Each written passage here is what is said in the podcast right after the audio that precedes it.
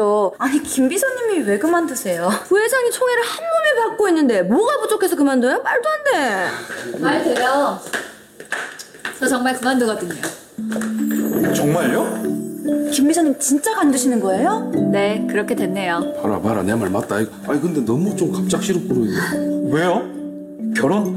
이직? 아니면 유학? 다 아닌데요. 아 그러면은 그 혹시 그 부회장님 행꽃 때문에 그것도 아니고요.